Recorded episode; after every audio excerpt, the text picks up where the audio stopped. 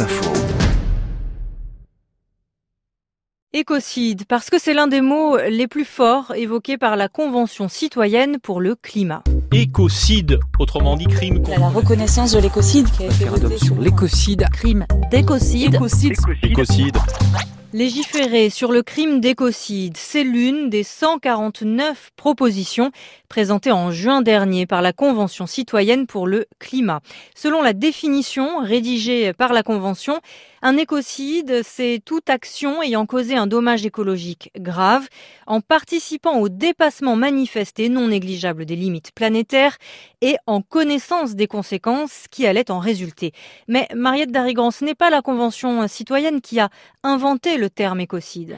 Ah non, la notion a été créée en fait en 1947, au moment où est créé aussi le terme génocide utilisé pour euh, dénoncer les crimes nazis. Et d'ailleurs, écocide, c'est un mot valise composé de génocide et d'écologie. Alors c'est un mot qui a une grande force hein, symbolique bien sûr, et le suffixe cide en latin, bah, ça veut dire carrément tueur.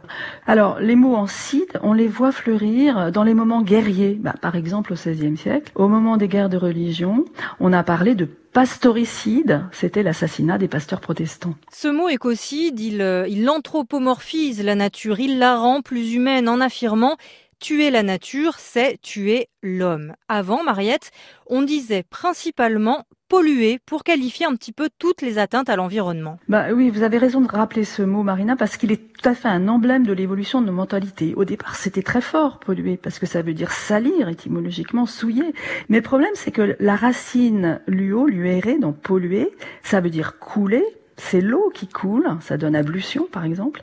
Et alors là, c'est trop spécialisé si vous voulez. On est, si on reste fidèle à l'étymologie, ben on peut parler de pollution des eaux, mais pas de pollution de l'air, de la terre, des aliments, de l'environnement sonore. Or aujourd'hui, le mot pollution, il, comme ça, il paraît très faible pour décrire des mécanismes de destruction de la nature, pour véhiculer la gravité de toutes leurs conséquences.